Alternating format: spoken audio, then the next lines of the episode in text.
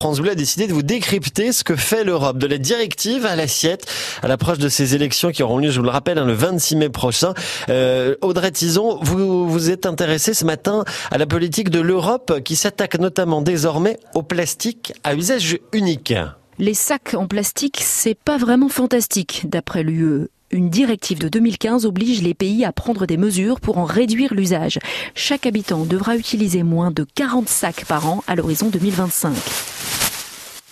Une des stratégies adoptées, notamment en France, c'est de les rendre payants. Plus aucun sac plastique gratuit en caisse depuis trois ans, seulement des sacs payants et réutilisables. Et depuis deux ans, des sacs en papier ou biosourcés pour les fruits et légumes. Et le résultat est radical, indique Stéphane Arditi du Bureau européen de l'environnement. Les chiffres qu'on a vus dernièrement, c'est qu'on avait vu des réductions très significatives, entre 5 à 10 fois moins de sacs plastiques qui étaient utilisés. Maintenant, l'Europe, suite à, à cette première expérience, on va dire, elle est passée vers une interdiction d'autres types de plastique euh, jetables. Paille, touillettes et autres fourchettes jetables vont être interdites à partir de 2021. La France envisageait d'appliquer la mesure dès l'année prochaine. Elle s'est finalement alignée sur l'échéance européenne.